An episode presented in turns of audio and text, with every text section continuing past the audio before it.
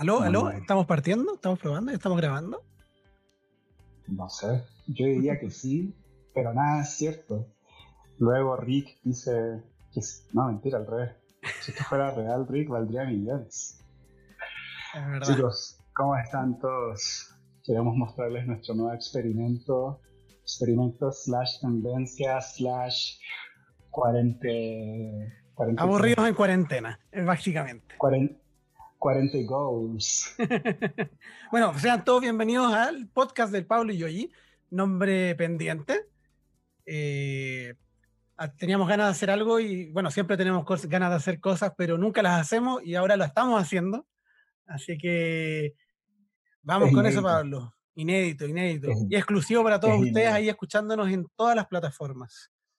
Por ahora no tiene nombre, no sabemos si va a tener nombre, pero para quienes ya conocen capítulos anteriores de esta situación tipo Yogi News, ya saben que esto es algo que tiene que empezar. Con que empiece, ya estamos del otro lado.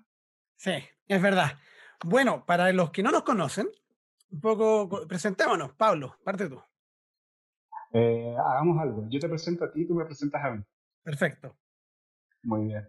Entonces, yo traigo aquí la sensualidad, la hermosura, la, la barbicidad de Joey. Eh, es un personaje que yo conozco con el honor desde hace más de unos 12 años. Y Joey es la persona más, no, no diría nerd, pero diría que es la persona con más conocimiento disperso de cosas nerd en el mundo. Así que con ustedes eh, la voz líder de esta orquesta, quien desde Chile nos está dirigiendo con todos nuestros esfuerzos.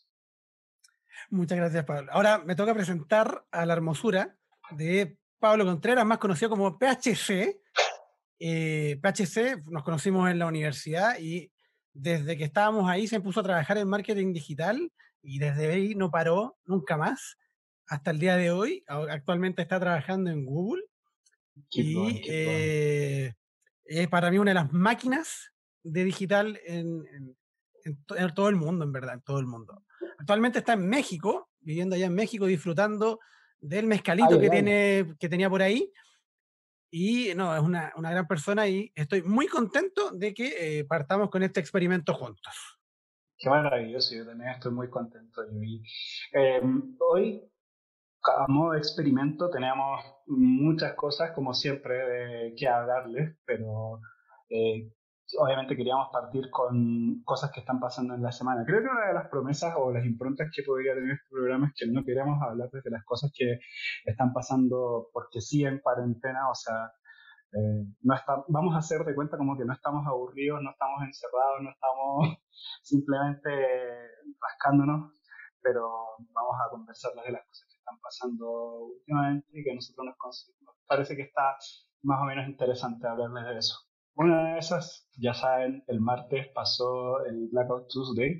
Si no lo saben es porque probablemente no usan o Instagram o Snapchat o Twitter o qué más no Reddit, Reddit también puede ser. Reddit, YouTube. cualquier ah, dispositivo conectado a Internet se enteró, de, o sea, se sabe lo que está pasando en estos momentos en, en Estados Unidos con todo lo de la, la muerte de George Floyd y todo lo que eso ha causado como movimiento y en particular, en su máxima expresión para mí fueron dos cosas esta semana. Uno, el Blackout Tuesday, que ocurrió el martes, que en el fondo muchas marcas, muchos artistas, eh, personas naturales empezaron a irse a negro, a, cerrar sus transmisiones por ese día. Y además lo que pasó después, él, eh, si no me equivoco, el jueves, que fue el día de, como que se, hizo un día para honrar en el fondo y, eh, toda esta situación y a todos los muertos por, esta, por lo que ha pasado en este momento. Entonces ha sido una semana bien intensa para la gente que está conectada, porque aparte que eso no, no habla solamente de lo que está pasando allá, sino que es una situación que, que, atraviesa a todo el mundo, que, que, que afecta mucho el, eh, todo, porque al final eh, eso mismo se en todas partes. O sea, acá en Chile el mismo ministro Mañalich reconociendo que no conocía el hacinamiento de algunas zonas de Santiago, o sea, también otra forma de no entender al otro. Acá mismo también pasó que muchos empezaron a notar cómo dentro de México mismo las personas que, acá no es, no es tanto la situación de las personas que sean de color negro. O sea, en el fondo, obviamente es un tema racial que abarca un montón de espectros, no solamente el color de piel o, o el origen continental, por así decirlo. En este caso, en México, mucho se destaca el tema de la identidad que existe con las comunidades indígenas, que hoy en día representan todavía una parte muy importante y hay muchísima diversidad, pero lamentablemente te encuentras en el día a día con situaciones como, por ejemplo, una vez nos pasó como, como anécdota que fuimos a una, como a lo que sería una comisaría, a una estación de policía a, denunciar un, pequeño choque que nos habían hecho un día, pero había una mujer que trataba de explicarle a la policía que se le había perdido la hija y eh, ella hablaba en una lengua originaria, pero lamentablemente, o sea, imagínate la impotencia de querer explicarle a una persona que perdiste tu hija, que no, no se lo puedes decir en español y que no te pesquen, porque al final a ella, pobrecita, no la, no la estaban pescando en ese momento y tratan todos de querer ayudarle. No hablamos nada, es, una, una diferencia importantísima el idioma en primer lugar y luego en segundo lugar que eso ya marca una diferencia negativa, o sea, que no te quieran atender, no te quieran ayudar, contra tristísimo. Creo que es un movimiento que se ha movido, o sea, en Estados Unidos lleva muchísimo, muchísimo, muchísimo tiempo, ya sabemos, eh, Martin Luther King, mucho tiempo antes también se está eh, la esclavitud, que principalmente afectaba también un tema racial, pero en los últimos años se ha visto en Latinoamérica, se ha visto en Estados Unidos, eh, se ha visto también en los últimos años en Europa, a raíz de, por ejemplo, cuando han habido guerras y han habido exiliados y, refugiados. Entonces, es un tema que lamentablemente 2020, todos muy unidos, pero al mismo tiempo, todos igual terminamos separando.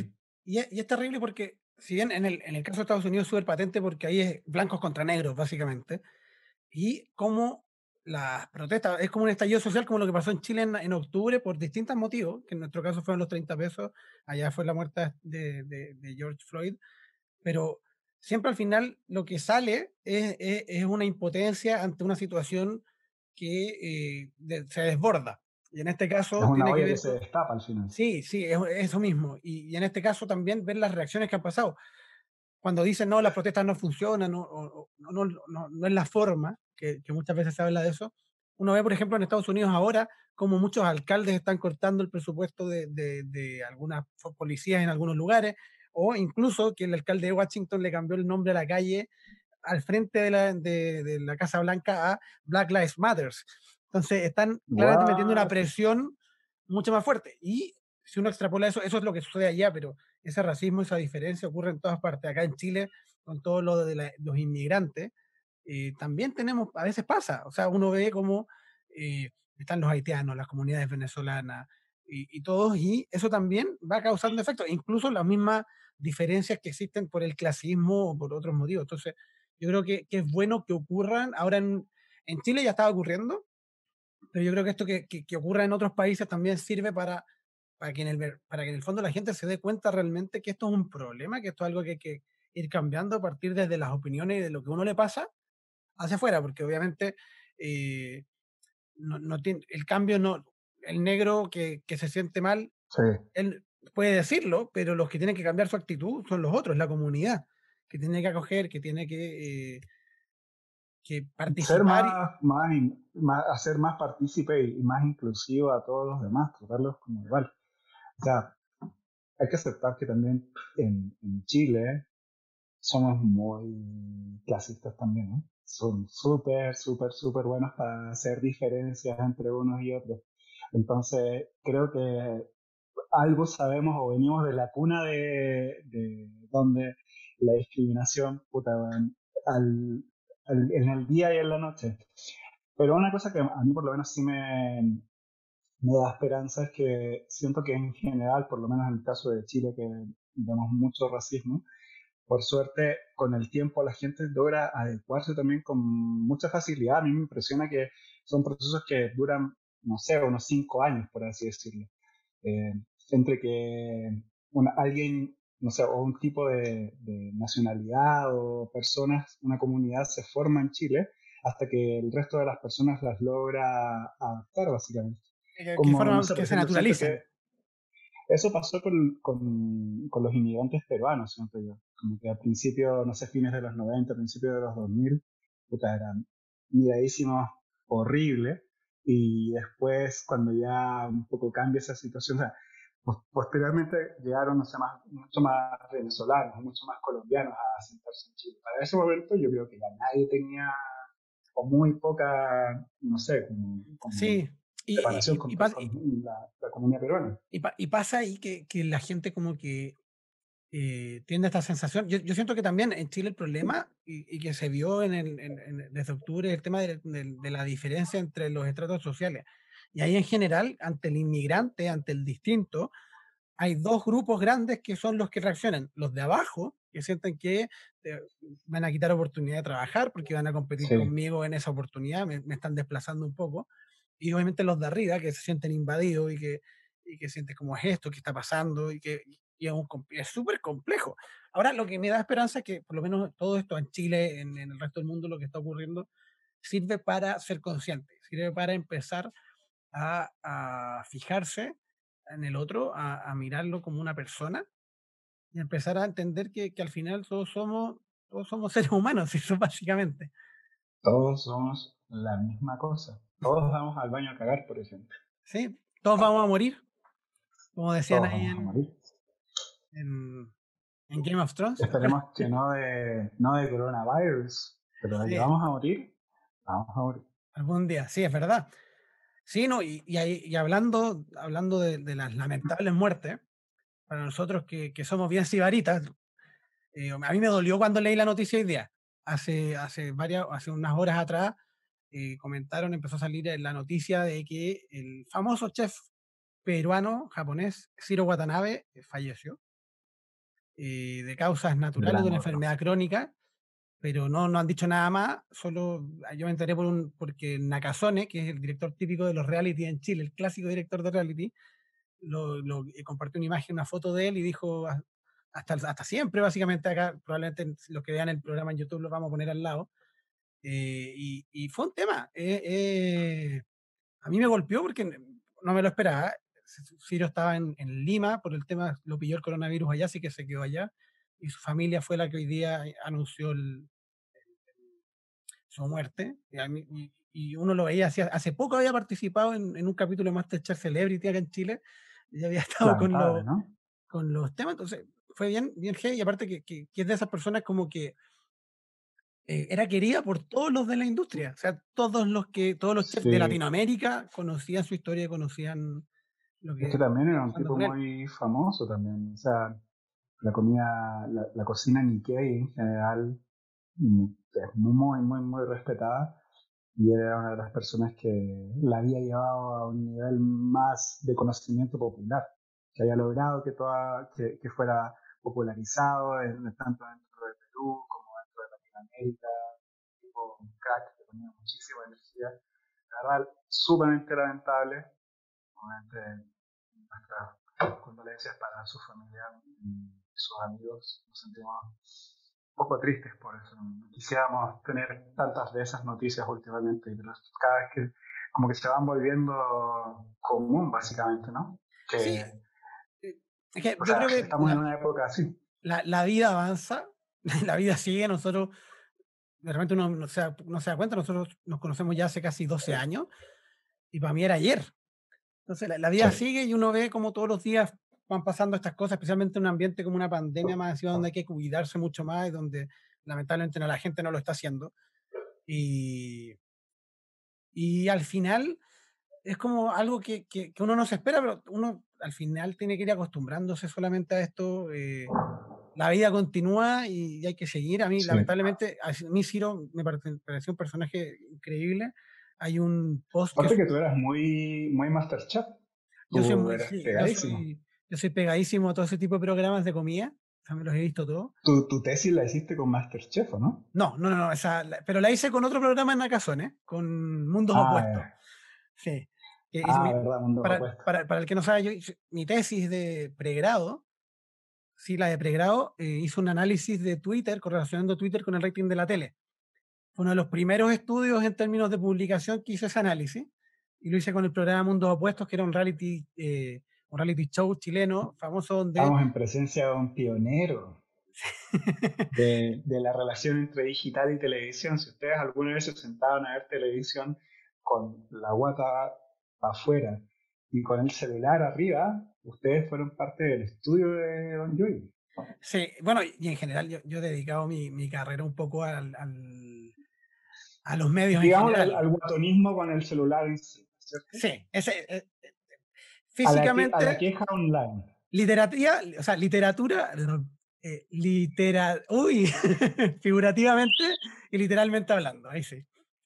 Eh, sí, no, a mí me parece eh, que, es un fenómeno muy, muy, relevante en los medios que, ahora con la pandemia se aceleró el tema de digital, se aceleró el tema de, de cómo las marcas se hacen cargo de comunicar a la gente y comunicarse con las personas y transmitir su mensaje en un contexto de incertidumbre por un lado, pero además donde todos los medios se ven golpeados. Porque, porque ha cambiado mucho la, la forma en que o sea, acá en Chile, por ejemplo, la vía pública desde el estallido social en adelante se ha visto muy mermada y era otro de los medios que se estaba digitalizando. O sea, al final lo que pasa es que el digital permea todo y todo tiene toma un carácter digital. Es que ahora no se puede salir nada más. Y uno no puede salir. Genial el, el Home digital, pero si no se puede pasar por ahí, hasta luego, gracias.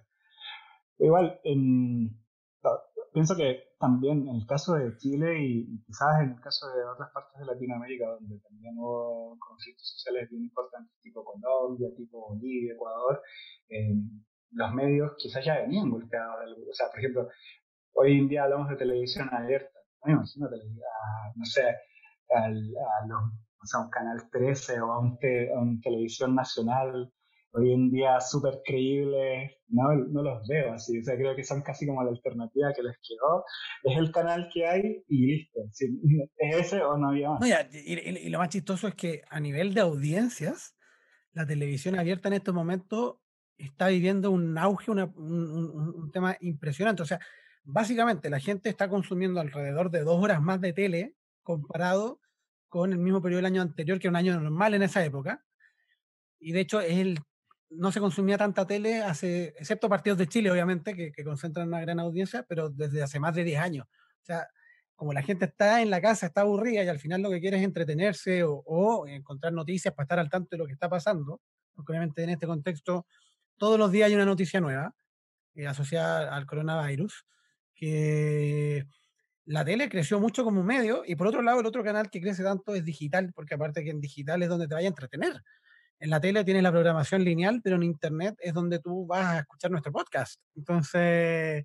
Eh, ¿Tú ya te hiciste un TikTok, hoy? Mm, tengo uno, pero solo para consumir. Solo para ver de repente algún, algún TikTok eh, original entretenido. Está bien. Yoyi es un, un, señor del consumo, por si acaso.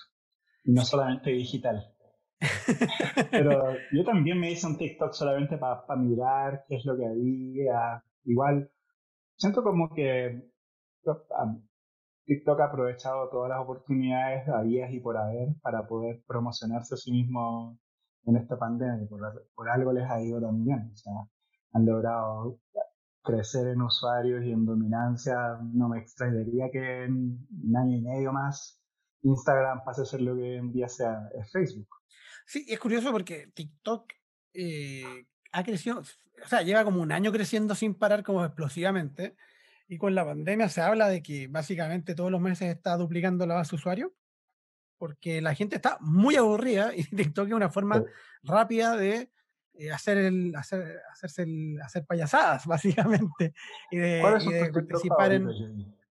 A, mí en general los TikTok que, que, me gusta ver cuando toman alguna canción y, y, hacen alguna interpretación estúpida de la canción, por ejemplo, hay una de, de, Adele, que es clásica del concierto de Adele, así cuando empieza a cantar y de repente se escucha todo el público cantando. Que hay versiones, por ejemplo, que sale un, un, osito de goma así de estos como Ambrosoli. Ah, eh, en una. En, en, eh, puesto como en una plataforma, y entonces la cámara lo está enfocando y dice como. Eh, Never gonna find someone, y da la vuelta y hay miles de ositos, pero gigantescos. Ahí en la, la, versión en YouTube lo voy a tratar de poner al lado.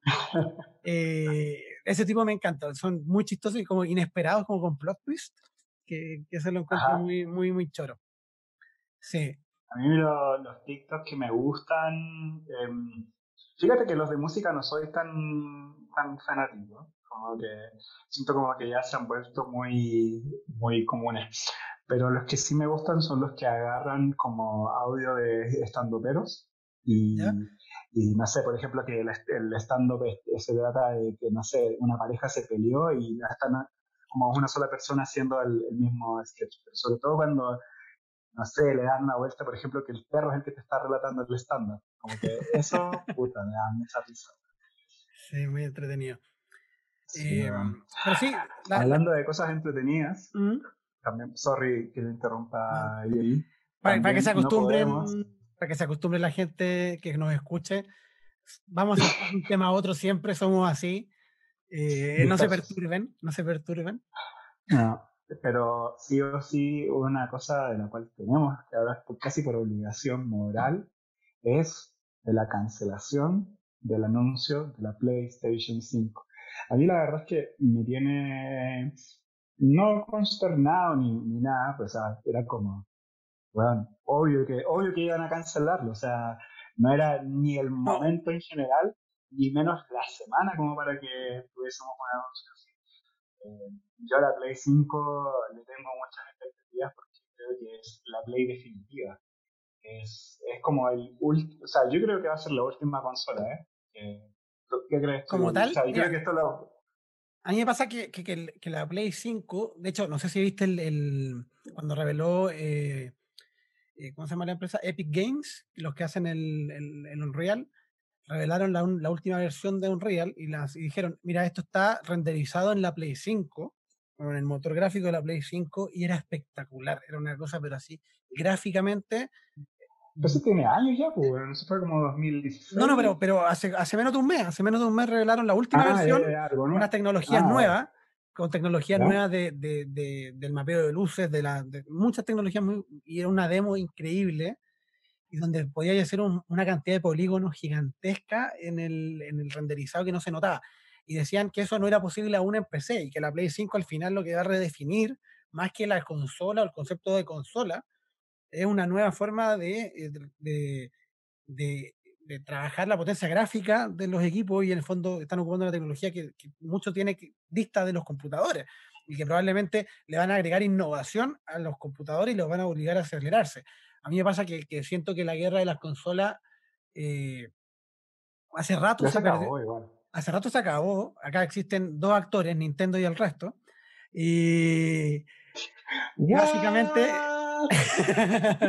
no, o sea, para mí se acabó por una cosa. Al final lo que uno hace es jugar juegos entretenidos, distraerse. Y en ese sentido, la guerra de las consolas, que al final la continuó Microsoft y, Sony, llegó a un punto en que yo creo que es un punto más muerto donde lo importante es hacer una consola entretenida con crossplay, donde en el fondo tú puedas jugar con cualquier persona que esté conectado en otra consola.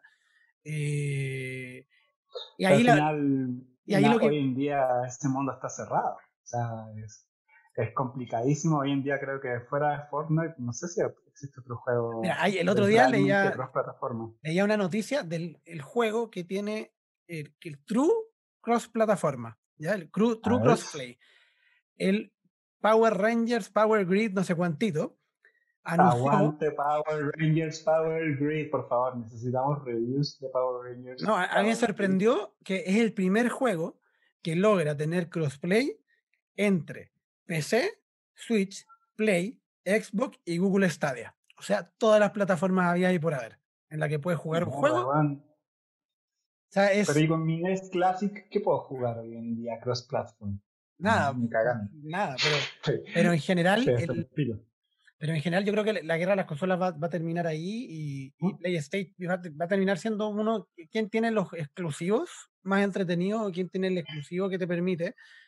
Porque la consola en sí mismo ya va a pasar a un segundo grado. Ahora, si la promesa de la PlayStation 5 en términos gráficos solo la tienen ellos, yo creo que tienen un avance total versus lo que podría ser el Project X de Xbox y todo lo que se viene ahí con, con, con Scorpio, si no me equivoco, no me acuerdo el nombre técnico que tiene esa, esa parte, pero a mí por lo menos de la... Sí, el codename, a mí, bueno, la verdad, yo creo que Microsoft hace rato está como medio perdido en el, en, el, en la pelea. En la vida, en la vida. en general, Microsoft está perdido en la vida. Yo creo que lo único con lo que le apuntó fue Windows y, y con el resto, eh, medio como que lo va agarrando, pero no todo. Yo pienso que se acaba la guerra, la, la guerra de las consolas, pero porque ya deja de ser un tema de, de, la potencia individual de la consola. O sea, hoy en día comprarse una consola, el, salvo, a menos que sea la Switch, que yo no tengo la Switch, yo tengo la Play 4, pero igual como que es, es como una carga, como que tienes que estar en tu casa, tienes que estar en el momento preciso, tienes que estar con el ambiente preciso, porque si no, algo pequeño falla, ponte tú, bajar, llegar a las actualizaciones de tus juegos favoritos, fallaste, no puedes jugar. Entonces, creo que se está acabando la guerra de las consolas, pero ni siquiera por un tema gráfico, sino porque ahora ya todo va a terminar siendo la nube. O sea, estamos pasando a una nueva generación de Wi-Fi, estamos pasando a una nueva generación de... Eh, Conectividad el 5G, que, no, que, que, que causa coronavirus, acuérdate. El 5G causa coronavirus. Chicos, aléjense del coronavirus, por favor. No, no se vayan a meter con ninguna red 5G. Si WOM se los ofrece, mándenlo a la No, no, no. Lo que pasa es que en, en, todas estas teorías conspirativas respecto al coronavirus, una de esas era que el 5G era el culpable, porque obviamente la Tierra es plana. Entonces, es, bien. Y, todo fue una. Es, los, gobiernos que nos quieren controlar, básicamente. Pero mira, yo creo, volviendo al tema, volviendo al tema, yo creo que el gran tema, el gran cambio tiene que ver con esto, con el dispositivo celular que tenemos que nos mal acostumbró.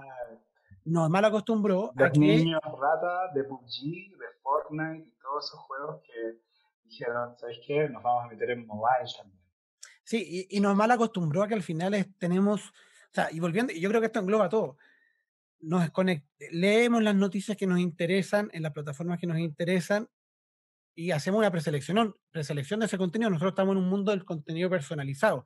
No por nada, YouTube, Netflix, Spotify, son plataformas donde al final, tú, por ejemplo, si yo me meto a mi cuenta veo una cosa, pero si me meto a la cuenta de Pablo, probablemente vea otra muy distinta, pero vería una cosa muy distinta donde probablemente predomina el rap y el hip hop versus en el mío que predomina. Hagamos la prueba, hagamos la prueba ahora, por favor, yo, en tiempo real. Mientras que en el mío van a encontrar. la cuenta de, de, YouTube y vamos a decir a la cuenta de tres lo primero que te sale. Ya, perfecto. ¿Estás listo? Está, abriendo YouTube, está abriendo YouTube. Listo. Ya. Lo primero que me sale en este momento. A la uno, dos, tres. ¿Cómo hacer un podcast? Mierda. Yo es demasiado eh, do it yourself. No, mira, acá me salen dos. mira, acá me salen dos. Me sale uno de Age of Empires, y otro de podcast con Matt de Habla, que aparte que es un youtuber que habla mucho de productividad. Pero básicamente tiene que ver con que en este encierro hay dos cosas que se me ocurrió hacer. Una es tratar de por fin ejecutar la idea de un podcast, y por eso estamos acá con Pablo, que, que nació la idea pero otro también con, con, con, mi grupo de amigos estamos jugando Edge para entretenernos y obviamente ahí hay que estudiar un poquito para destruir a Camilo, que es el enemigo mortal de todos nosotros. ¿ya? Eh, y que básicamente siempre que jugamos Edge con mi grupo de amigos, Camilo es la persona que debe morir primero. Es el, el ser por defecto que tiene que fallecer. Mira, aunque ustedes no conozcan a Camilo, ustedes siempre en su grupo de amigos tienen un Camilo. Camilo siempre es esa persona que te discute todo, que, eh, y más encima que tiene argumentos, pero que le, gusta discutir y le gusta, y como que sabe de todo un poco, pero su rol en el grupo es discutir y desafiar las ideas de los demás. Yo tenía buenas experiencias con otros Camilos, ¿eh? Pero, pero no con. A ver, ese, eh, con ese Camilo sí es el enemigo, vamos a estar número uno, estoy totalmente de acuerdo. Pero no, no se lo vayan a tomar con, con ustedes los Camilos o las Camilas, no, es un tema con ustedes puntualmente. A mí me sale primero eh, por qué los cohetes no tienen publicidad encima y sale un cohete con Amazon, con Pepsi y todo encima. Pensando en el lanzamiento de SpaceX. Pero maravilloso. Y luego un video de teleresumo, las tres películas, las tres peores películas de Stallone. No le tengo mucho cariño a Stallone tampoco, pero bueno. No, pero mira, para mí Stallone solo tiene un gran Perdónenme ahí los cinéfilos, pero para mí Stallone tiene un solo, gran arco argumental y es Rocky. Ya, todo lo que hizo con Rambo, todo lo que ha hecho con otras cosas, dan lo mismo. Rocky subiendo las, Rocky subiendo las escaleras de Filadelfia y levantando los brazos es el logro de Stallone. Y gritando el nombre de Adriana también. ¡Adrián! que era comercial de TNT. Eh, bueno, yo creo que... estos días he, pensado a pensar cómo sería la vida de, cuarentena, pero sin una penetración de internet. Imagínate una vida de, coronavirus, pero en los 90, principios de los 90. Donde puta, yo estaría pegado viendo Cartoon Network.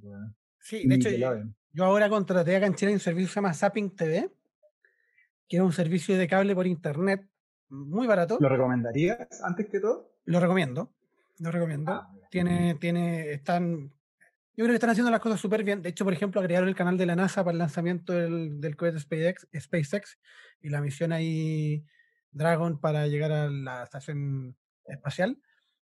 Entonces, están haciendo, están, ¿eh? agregaron un canal de música de Lofi.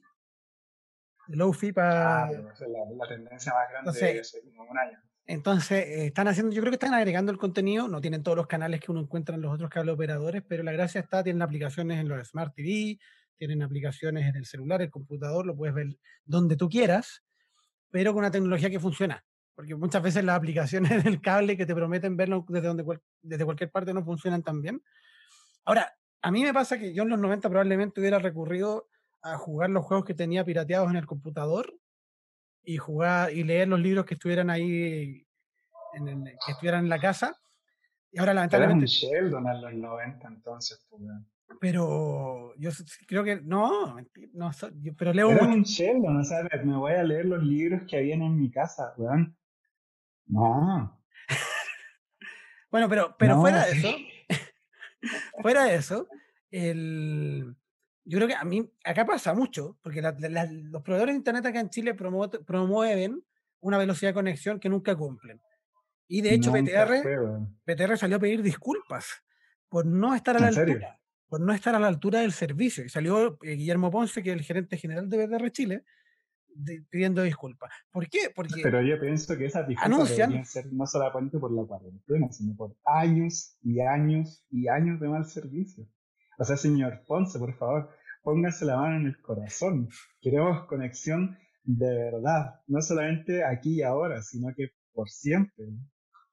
Y yo le tengo cariño a BTR porque trabajé allá, mi, mi primera pega formal fue en BTR, pero bueno, eh, el, el, tema es que eh, con la, la, cuarentena masiva en el Gran Santiago, donde estamos básicamente todos en las casas. Ahora, entre comillas, porque el otro día salía el número de que el 30% de la gente fue el que se quedó en casa y el otro 70% salió con permisos temporales o sin permiso a la calle. obviamente se entiende que hay comunas que, mientras no le solucionen el tema a las cajas, eh, van a tener que salir porque viven al día. Pero los que tienen la suerte de quedarse en su casa, el día de la cuarentena, cuando comenzó, se anunció, un, no me si era un jueves, y partía el viernes o el sábado, en el momento en que parte, la velocidad de conexión de todos cayó. Ah. Se fue a piso, de hecho. Pero, pero ETR eso no es nuevo. O sea, no, no, pero. pero dos gotas de lluvia y. Eh, primero en los periódicos santiaguinos sorprendidos por la lluvia y después BTR se cayó. Pero el tema es que la, la velocidad de conexión se fue a pique. El, el, y, y en todos los, todos los operadores de Internet, yo creo, porque la saturación es muy alta, porque normalmente cuando uno iba a la empresa, en la empresa hay conexiones dedicadas que tienen eh, unas velocidades distintas, que tienen que aguantar mayor conexión y todo, y están en distintos nodos, que es como funciona la red. Entonces se diluye un poquito más eso, pero ahora que están todos en las casas, en los edificios, eh, los nodos se saturan y hay horas del día donde la, uno siente una pequeña desconexión o donde básicamente te puedes caer. Yo en, mi, en pega, en mi trabajo, el otro día estaba presentando y se me cayó internet en la casa. Y tuve que seguir otra persona por suerte, pero se cortó. Y, es un tema muy importante. Yo creo que tienen que, hay, hay que hacer un desarrollo tecnológico ahí y, yo creo que está la oportunidad también para que otros actores entren a, a la pelea. Yo pienso que en el Internet, por lo menos, es como que porque, por ejemplo, los contratos de Internet dicen, bueno, te vamos a dar el 12%, creo que es por ley, de la velocidad contratada. Eso es lo que te garantizan. Pero creo que el problema está en que como se basan en ese, en, ese resquicio legal, por así decirlo, con eso operan todo, o sea, su, la capacidad que contratan ellos o que compran ellos para que esté disponible para sus clientes, está tomando en cuenta el 12% como máximo de lo que contrata el cliente. Y es una cagada, o sea, imagínate alguien que contrata un plan de 20 megas, weón, porque creo que todavía se pueden contratar planes de 20 megas. Sí. Sí, no, 12% de eso, que weón, de... 2 megas y algo. De repente usted con tu conexión de 2 megas de descarga o de subida y, y duele. Y normalmente la de subida es la que tiene menos todavía, pero yo creo que al final el Internet igual es lo que ha cambiado el mundo. El Internet hace que nos demos cuenta de, de que, de que tengamos la posibilidad de hacer este programa desde México y desde Chile al mismo tiempo. Lo cual lleva este hermoso podcast a sus oídos. Sí, y que también hace que nos enteremos de las noticias de lo que está pasando en Estados Unidos al mismo tiempo que nos estamos enterando de lo que pasa en tu país y en cualquier parte y estamos todos hablando de lo mismo y todos accediendo. Pero al mismo, al mismo tiempo también es el generador de muchos dolores de cabeza para todos también. O sea, creo que difícil, o sea, yo igual cuando trabaja ahí en BTR, ni siquiera en BTR tenía por internet. No voy a desmentir, pero tampoco afirmar nada, ¿ya? Eh, pero lo importante, fuera de la velocidad... Eso es, no mojarse el potito, Eso es no, no humedecer su raja. Pero fuera de eso, fuera de eso, lo importante yo siento que al final, y, modo como de ir cerrando todo lo que hablamos en el, en el capítulo, al, al, al, final el Internet, el, el, lo digital ya está, nos da acceso a todo. Es cosa de ver a los cabros chicos que para ellos todo es táctil. Porque todo es táctil porque la forma de interactuar táctil es como vemos nuestro celular, cómo interactuamos con nuestros tablets. Entonces, estamos en un mundo que lo digital está permeando todo y nos permite estar conectados y nos permite informarnos en tiempo real, especialmente también estar, eh, ser críticos. Pero el problema también está en que como consumimos contenido personalizado, que en el fondo es lo que yo veo, lo que a mí me gusta, lo que tú ves, lo que a ti te gusta, también hace que la, la separación o acentúa estos problemas de separación entre comunidades, entre gente que tiene distintos gustos, y hace que se lleguen a gobiernos como el de Trump, al gobierno como el de Bolsonaro, y uno vea cómo está tan, son países tan con una dualidad tremenda, que es lo que está pasando en este momento con lo que hablábamos al principio del, Black Lives Matter, de, de que la gente está, eh, está segregada y de alguna forma tenemos que hacer que Internet lo que haga es la promesa original de conectarnos, de, humanizarnos. Sí, que al final escaló rápido eso, pero tiene un contenido ahí. Ahí también, si nosotros ya empezamos a cerrar, próximas cosas que la próxima semana deberíamos estar poniendo atención. Hagamos una, una barrida rápida, yo digo una, tú dices una. Perfecto. Cosa que la próxima semana deberíamos estar al tanto. Eh, yo estoy muy pegado jugando Pokémon Go últimamente, me interesa saber cuáles son los Pokémon que van a tener los raids la próxima semana. Eh, yo no puedo ir ningún, atrapar ningún Reshiram Yo ahí. Sí, a mí, bueno, lo que, lo que me quita el sueño en estos momentos tiene que ver con eh, lo mal que lo está haciendo el gobierno en Chile. lo mal que lo está haciendo. Eh, como que están malos de ciego y, y con el cambio de gabinete que ocurrió esta semana, donde al final hay una pelea, un muñequeo político, pero básicamente no están haciendo ningún cambio en base a lo que le está pasando a la gente en estos momentos. Para mí eso me parece una estupidez tremenda y, y siento que es un tema que de alguna forma tienen que solucionar, o si no, ¿qué va a pasar? Vamos a seguir con el coronavirus, una vez que termine el coronavirus, vamos a volver al 18 de octubre.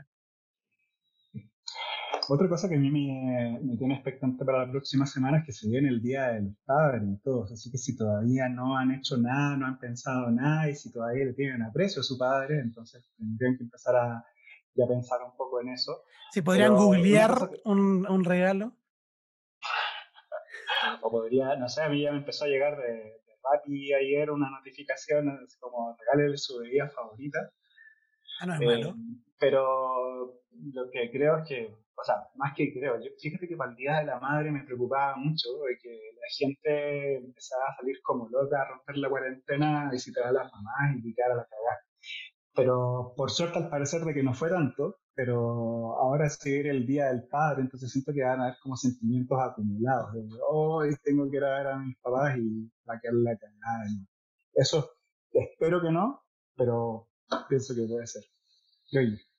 Sí, no, yo creo que para finalizar otro pensamiento, eh, que, me pasa a mí, que, que, veo mucho que en LinkedIn o en distintas plataformas donde la gente dice, oye, está ahí en cuarentena, aprovecha tu cuarentena, eh, lee, estudia, aprende, no sé qué. Mentira, puro bullshit. Lo que hay que hacer es estar bien uno. Y eso es, si, si para ti es estar tirándotelas viendo tele y eso te relaja, hazlo.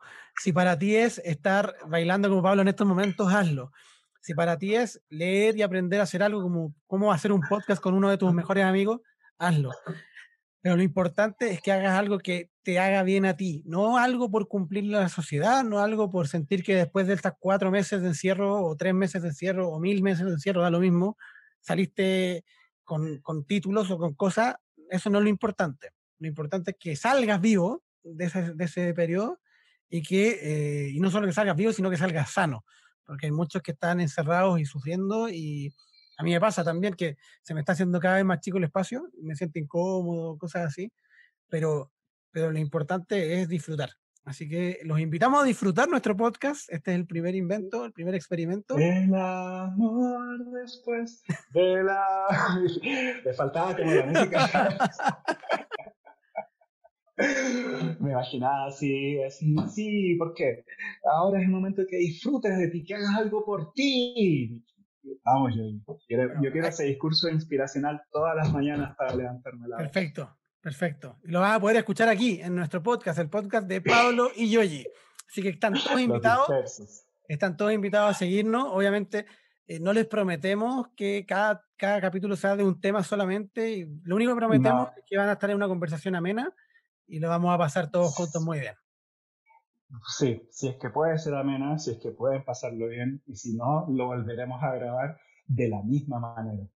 Así que también les queremos agradecer un montón si nos estuvieron escuchando, si nos estuvieron viendo, nos pueden agregar en, arroba, todavía no tenemos una red social, o también nos pueden seguir en Twitter, en arroba, aún no hemos hecho ni una wea. Pero probablemente acá eh, abajo vamos a poner los nuestros personales para que ustedes lo puedan, nos puedan seguir. Y en YouTube. sí en YouTube sí nos pueden, pueden suscribirse al canal, pueden hacer clic en la, en la campanita para que le lleguen notificaciones para cuando subamos el siguiente video.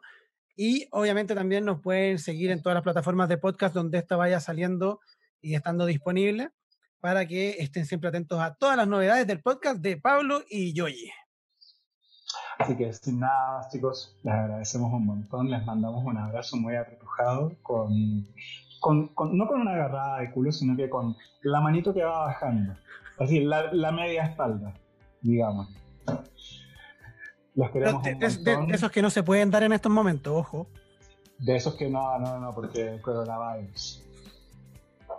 Eso, que estén muy bien, cuídense mucho. Nos vemos, en, nos oímos, nos escuchamos eh, o nos vemos dependiendo de dónde estén reproduciendo este podcast en una próxima oportunidad.